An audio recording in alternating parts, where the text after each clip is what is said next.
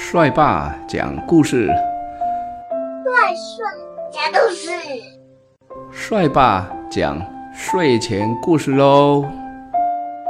小松鼠的房子，今天是十月三十号。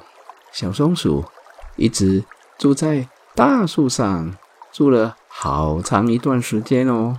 有一天，它突然想要换一个地方住看看。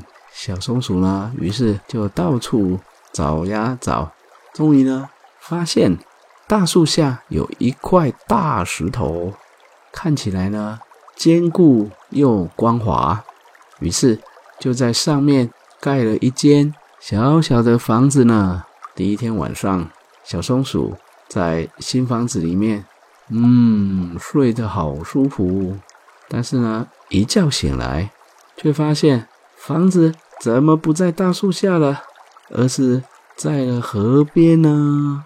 更奇怪的是，小松鼠感觉到新房子竟然会移动。小松鼠立刻走出房子，仔细看看房子下面的大石头。这个时候才发现，原来自己竟然把房子盖在一只老乌龟的背上。老乌龟一走动，房子呢就跟着移动了。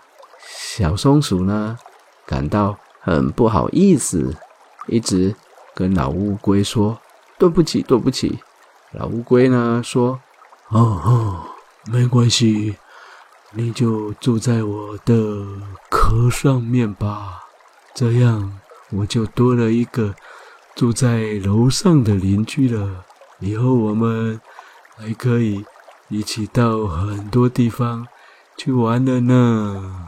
小松鼠的房子。